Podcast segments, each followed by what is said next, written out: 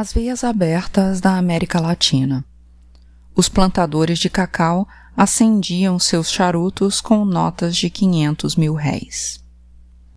Durante longo tempo, a Venezuela se identificou com o cacau, planta originária da América. Os venezuelanos tínhamos sido feitos para vender cacau e distribuir em nosso solo as bugigangas do estrangeiro, diz Rangel. Os oligarcas do cacau, mais os agiotas e os comerciantes, integravam uma santíssima trindade do atraso. Junto com o cacau, incluindo-se em seu cortejo, coexistiam a criação de gado nas planuras, o anil, o açúcar, o tabaco e também algumas minas. Mas Gran Cacau foi o nome com que o povo batizou, acertadamente, a oligarquia escravista de Caracas. À custa do trabalho dos negros, essa oligarquia enriqueceu abastecendo de cacau a oligarquia mineira do México e a metrópole espanhola. Em 1873, inaugurou-se na Venezuela uma idade do café.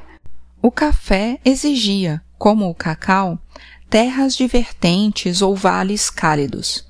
Apesar do surgimento do intruso, o cacau pôde persistir em sua expansão, invadindo solos úmidos de carúpano. A Venezuela continuou sendo agrícola, condenada aos calvários das quedas cíclicas dos preços do café e do cacau. Os dois produtos alimentavam os capitais que tornavam possível a vida parasitária, puro esbanjamento de seus donos, seus mercadores, seus prestamistas.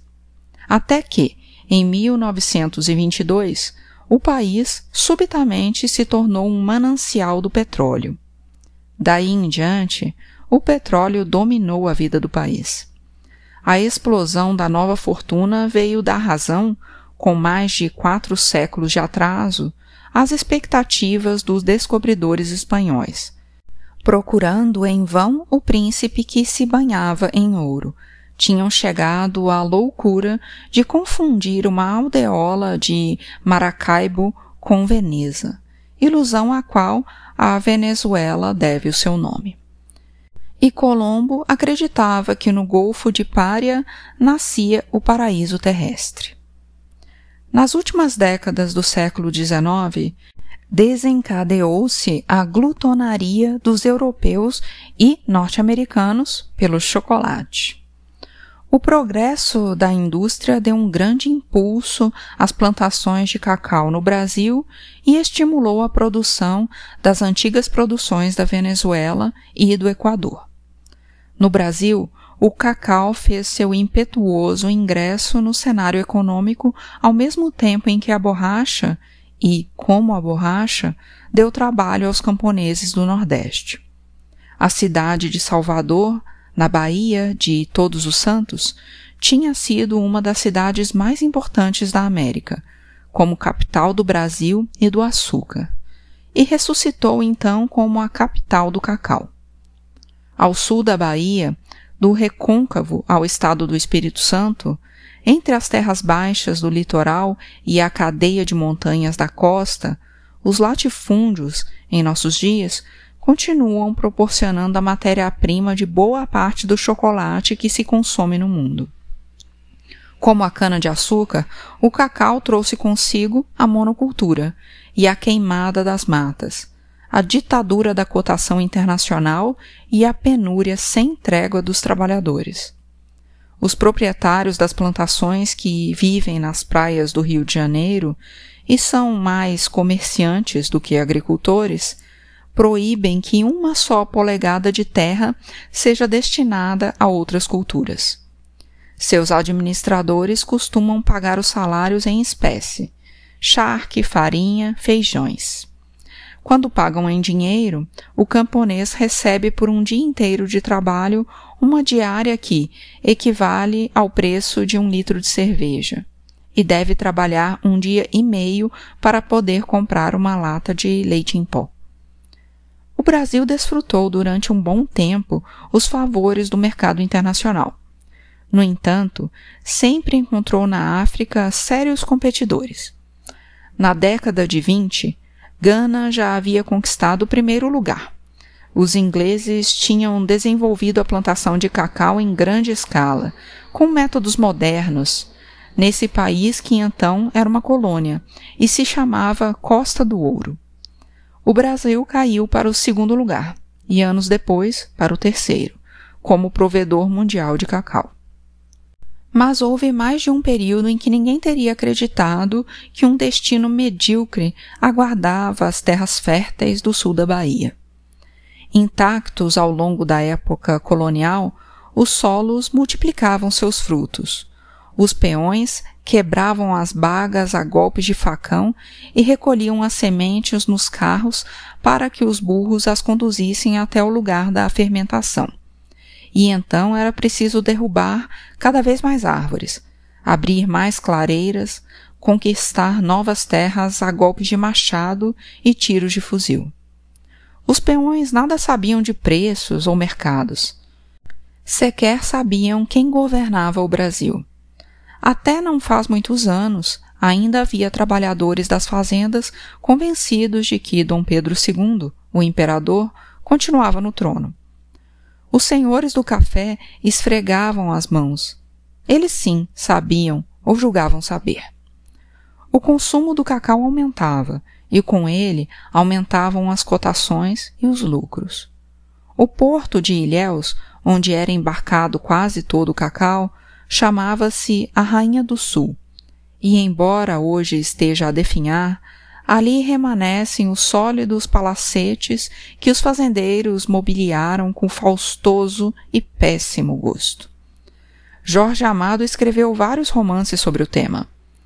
Ele assim recria uma etapa da alta dos preços. Ilhéus e a zona do cacau nadaram em ouro, banharam-se com champanhe e dormiam com francesas que chegavam do Rio de Janeiro. No Trianon, o cabaré mais chique da cidade, o coronel Maneca Dantas acendia charutos com notas de quinhentos mil réis, repetindo o gesto de todos os fazendeiros ricos do país nas altas anteriores do café, da borracha, do algodão e do açúcar. Com a alta dos preços, a produção aumentava e logo os preços baixavam. A instabilidade se tornou cada vez mais frenética e as terras foram trocando de dono. Começou o tempo dos milionários mendigos. Os pioneiros das plantações deram lugar aos exportadores, que, na execução de dívidas, se apoderavam das terras.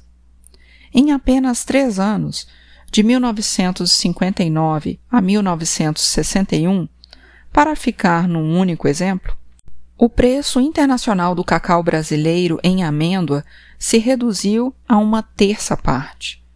Posteriormente, a tendência de alta dos preços não foi capaz de abrir as portas da esperança. A CEPAL prevê vida curta para a curva de ascenso.